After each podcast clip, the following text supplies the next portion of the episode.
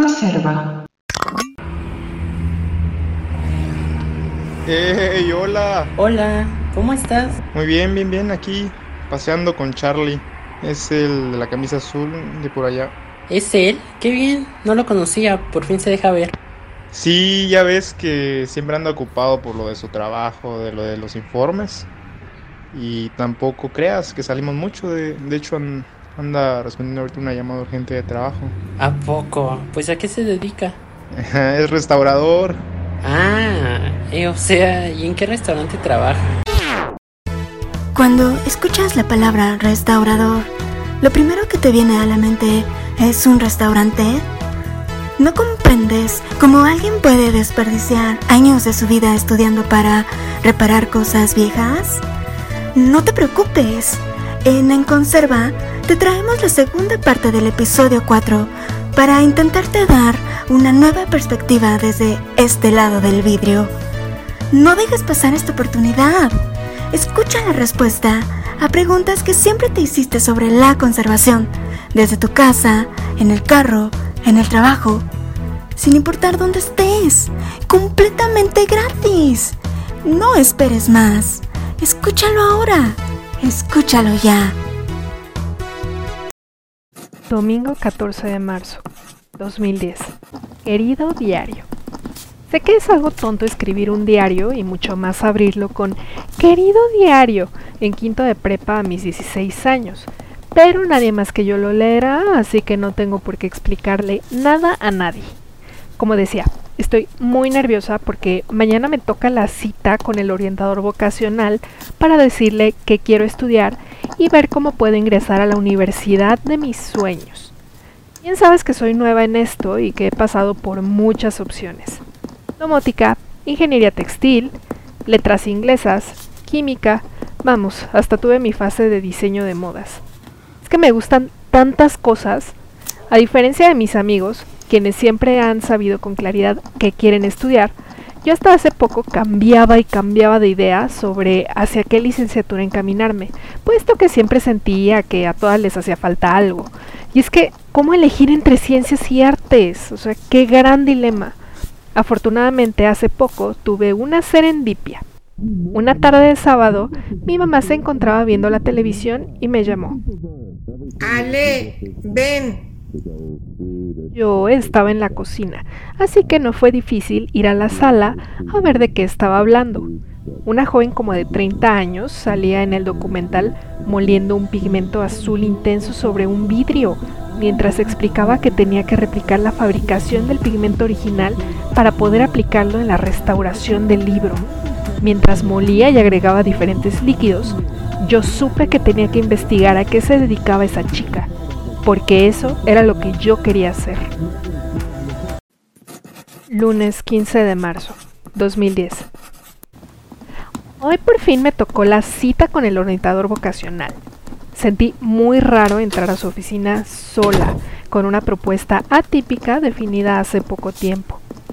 ¿Sabría el profe lo que era la restauración? Bienvenida, Ale. ¿Cómo estás? ¿Ya sabes qué vas a estudiar? Hola, profe.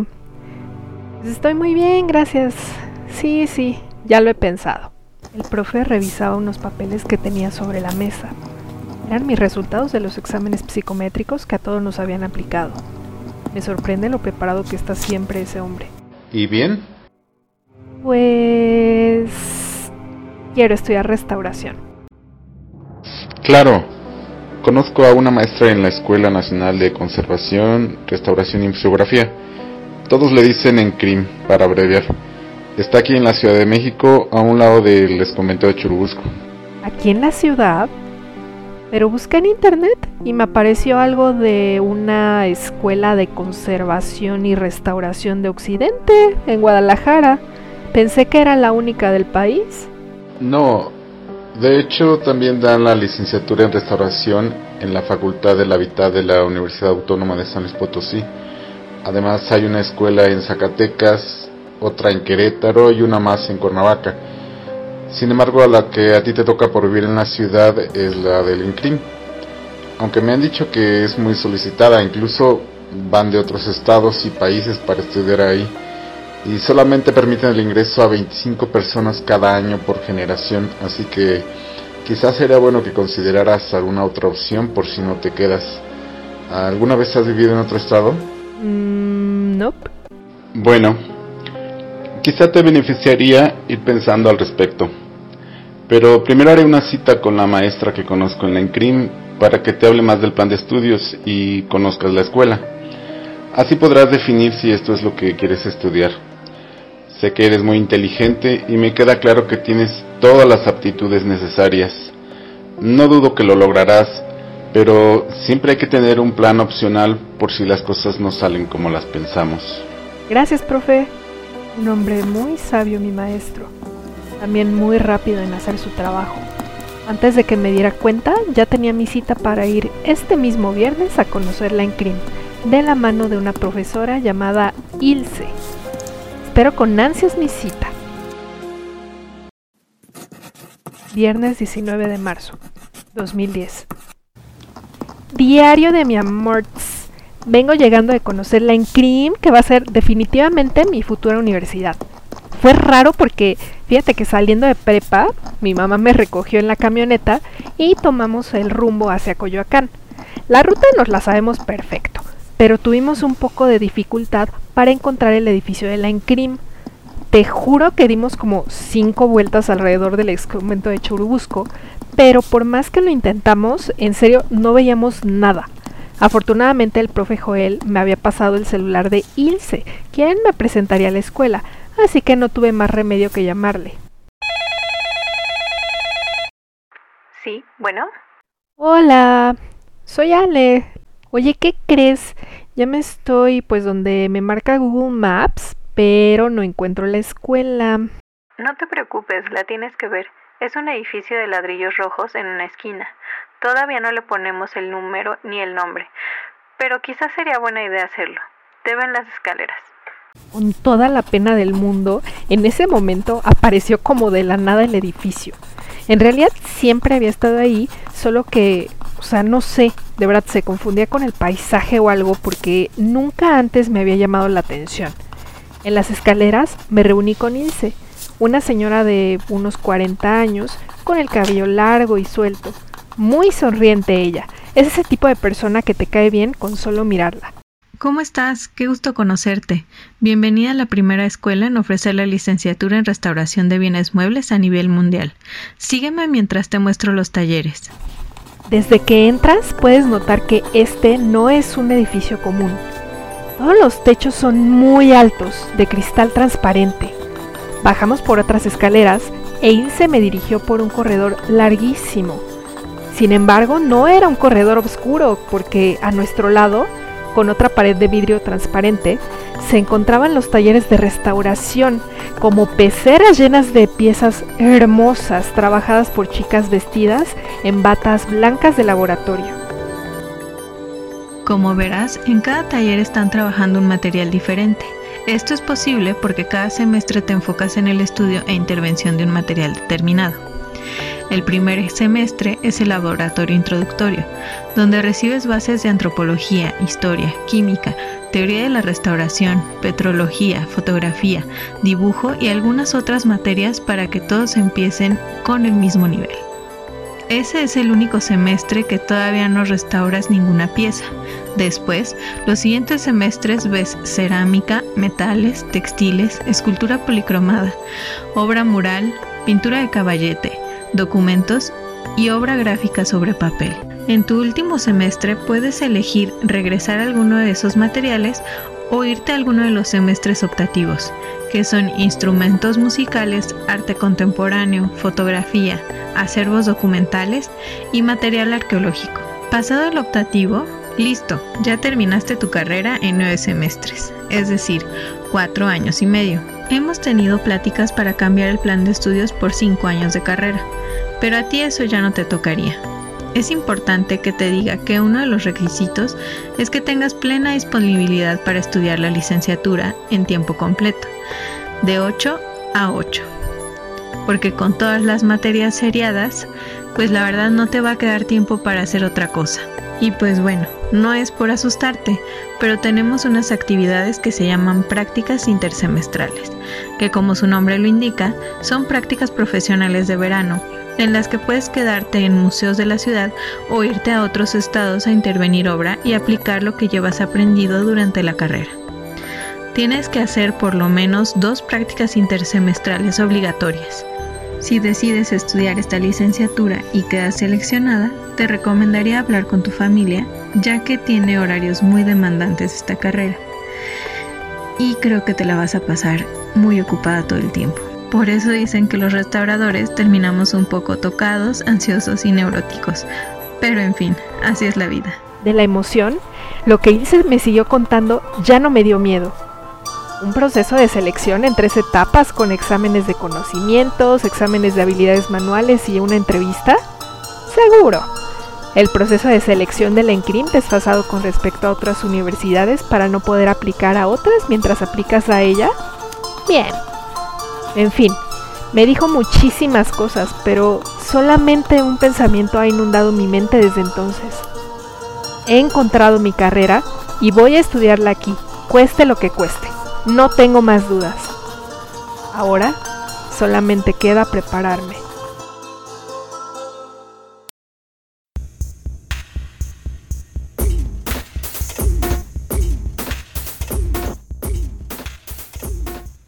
El dato duro. Conservación, conciencia.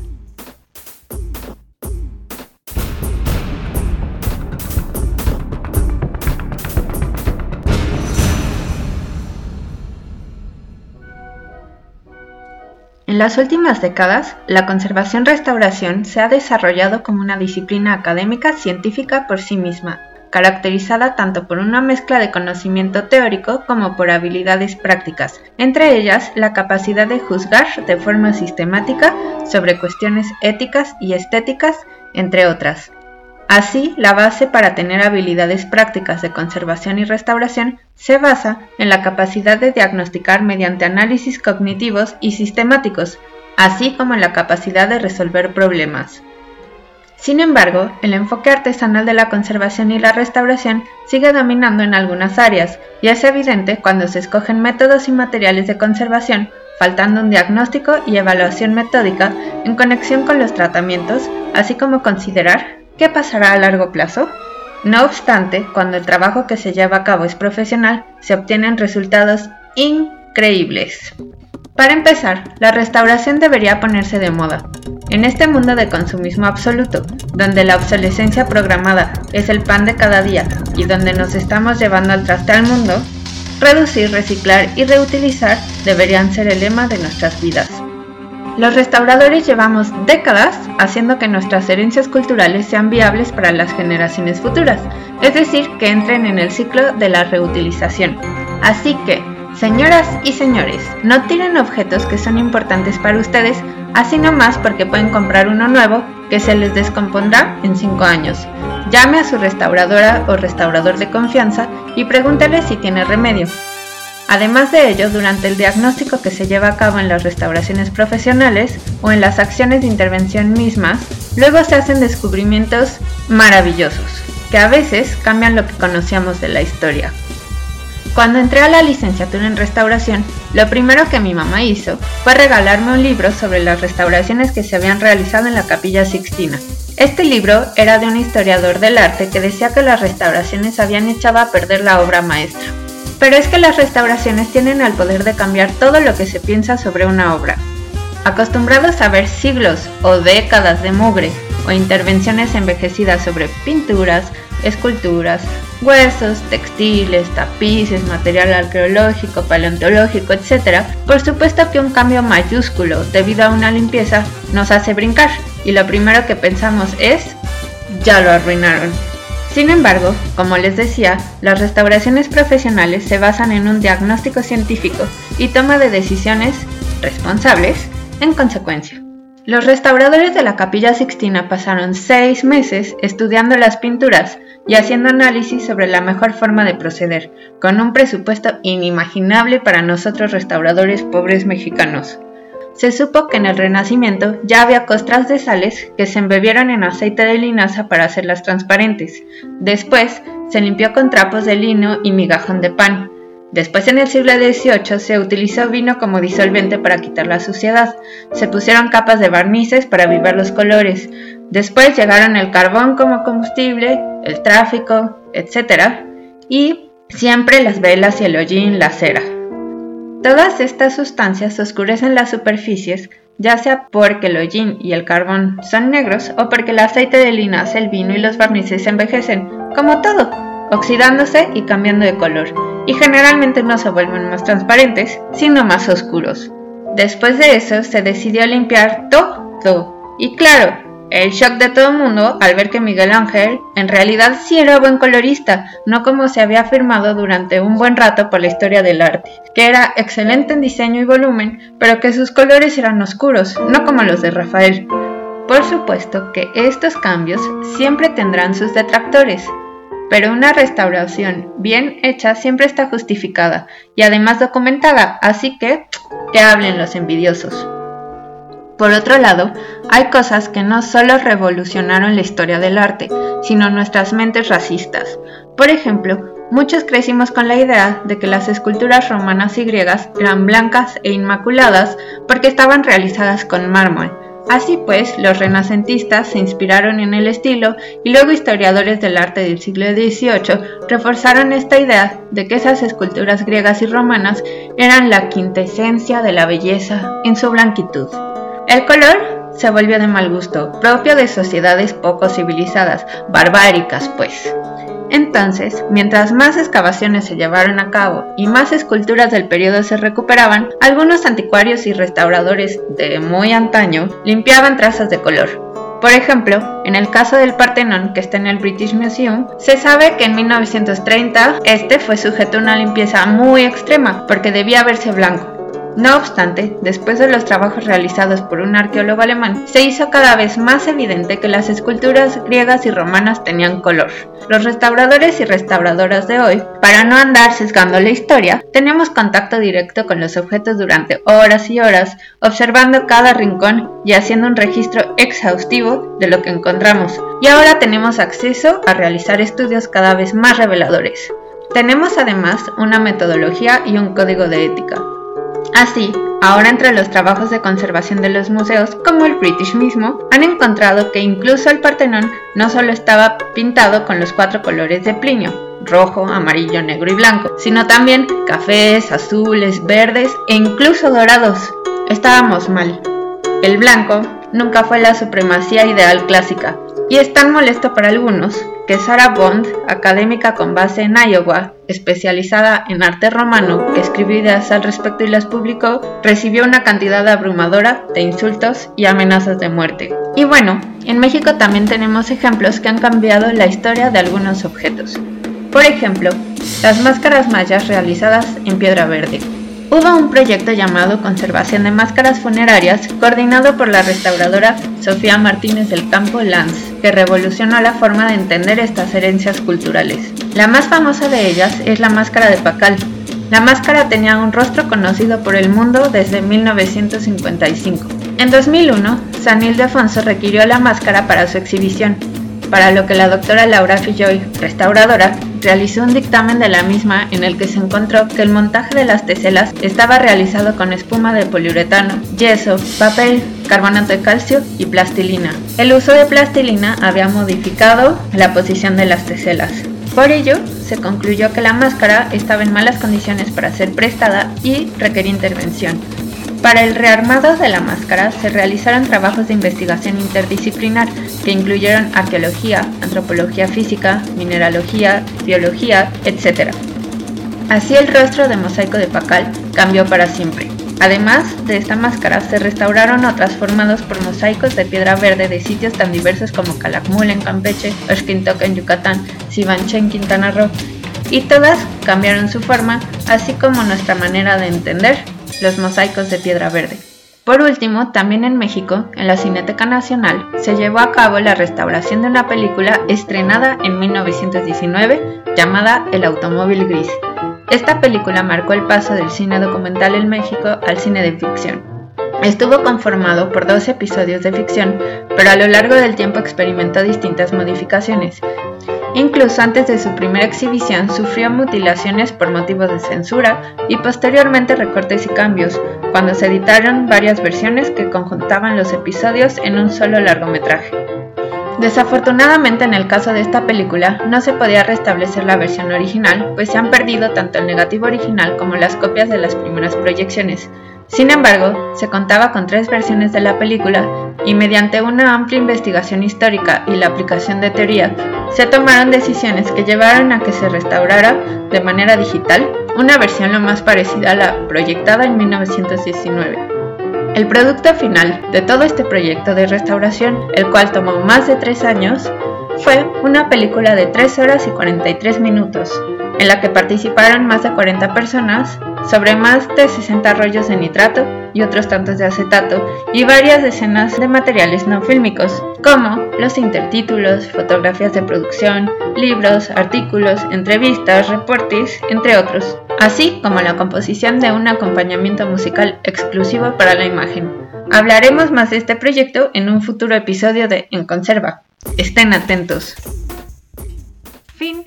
Nos oímos a la próxima.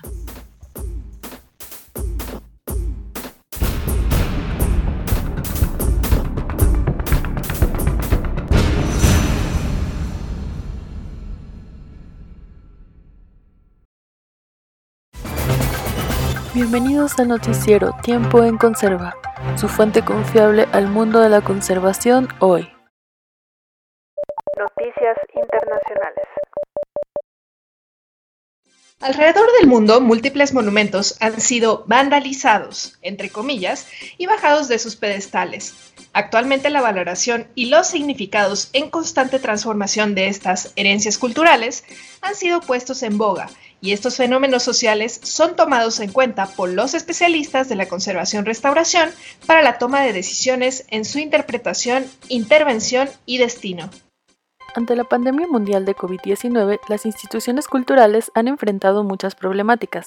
Lamentablemente, algunos sitios históricos o lugares que resguardan colecciones podrían encontrarse en riesgo, ya que sin recursos, las acciones de numerosos especialistas y actores que participan en su conservación como conservadores restauradores, científicos, arqueólogos, antropólogos, historiadores, museógrafos, custodios, entre otros, no podrían seguir ejecutándose, dando como resultado que los bienes culturales no puedan conservarse, investigarse ni difundirse, afectando directamente a muchas personas. Para darnos una idea de la importancia de los museos para los países, el museo más visitado a nivel mundial, el Louvre, rompió su récord en 2018 cuando recibió a 10.2 millones de visitantes en un año. Por su parte, el 20 de diciembre del 2019, justo antes de la pandemia que azotó a nuestro país, el Museo Nacional de Antropología de la Ciudad de México rompió su récord histórico al recibir 3 millones de visitantes en un año. Estos datos nos hablan del aumento en interés de diversos públicos por hacer turismo cultural, tendencia a la alza hasta antes del COVID-19. Y ya que si se cumple un año en que los conservadores restauradores del mundo se encuentran realizando eventos en línea como conferencias, seminarios o webinars, lo cual de alguna manera facilita el intercambio de conocimientos, publicando las investigaciones que se realizan acerca de los bienes que conservamos día a día, las cuales pueden ser de carácter histórico, científico, social, estético, etcétera, o varias de las anteriores. A pesar de que muchos extrañan volver a sus laboratorios, talleres, aulas y congresos, cabe destacar que la mayoría sigue atendiendo las prioridades de conservación en los diversos centros de trabajo y contextos en los que se puede encontrar a un conservador restaurador. Ánimo para todos. Videos sobre restauración con métodos dudosos siguen viralizándose en las redes sociales, confundiendo a las personas sobre lo que hace un restaurador. Estas imágenes pueden llegar a ser satisfactorias visualmente para algunos. Sin embargo, les recordamos que estas acciones carecen de investigación y metodologías adecuadas. No respetan las obras, violentando su historicidad e incluso su integridad. Hacemos una invitación para que los restauradores profesionales difundan sus trabajos por estos medios y sea más visible la labor que se hace en contraste con lo que muestran estos videos. Noticias nacionales. Y relacionado al tema anterior, en México mucho del patrimonio sigue interviniéndose por personas que no son especialistas, dañándolo en muchos casos de manera irreversible. No se deje sorprender y acuda con los especialistas que han cursado una licenciatura de 5 años y son egresados de las siguientes escuelas: Escuela Nacional de Conservación, Restauración y Museografía de Lina, Escuela de Conservación y Restauración de Occidente, Universidad Autónoma de San Luis Potosí, Escuela Estatal de Conservación y Restauración de Zacatecas y Universidad Autónoma de Querétaro. En contraste con estas problemáticas, el patrimonio dañado por los sismos y que presenta otras necesidades se sigue atendiendo por los conservadores restauradores de Lina y de la iniciativa privada, donde las comunidades se han visto beneficiadas. En diciembre del año pasado, el monumento a Cuauhtémoc, inaugurado en 1887 y realizado por Francisco M. Jiménez y Miguel Noreña, fue mutilado con fines de lucro, causándole daños muy severos. Actualmente, conservadores restauradores de lina especializados en metales se encuentran haciendo el diagnóstico para evaluar los daños y encontrar soluciones adecuadas para su restauración. Y lamentablemente tenemos otra noticia de vandalismo. También en diciembre, pinturas rupestres Patrimonio de la Humanidad fueron atacadas y vandalizadas en Mitla, Oaxaca. Es probable que los delincuentes carezcan de información sobre la importancia de estas herencias y no sientan ningún vínculo directo con las pinturas. Sin embargo, este delito federal provocó pérdidas al patrimonio de todos los mexicanos. Ante esta situación, un grupo interdisciplinario que incluye restauradores evaluará el daño y posteriormente realizará estrategias para seguir conservándolas.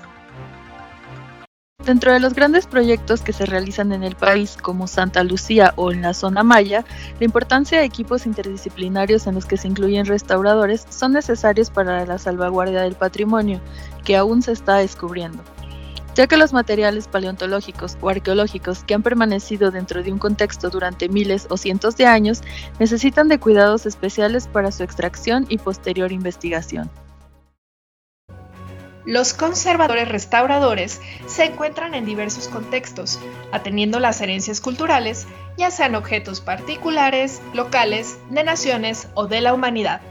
Los restauradores son una pieza importante dentro del engranaje para la conservación e interpretación del patrimonio y para que éste siga resignificándose en el presente, transmitiendo sus mensajes, valores y visiones del mundo hacia el futuro.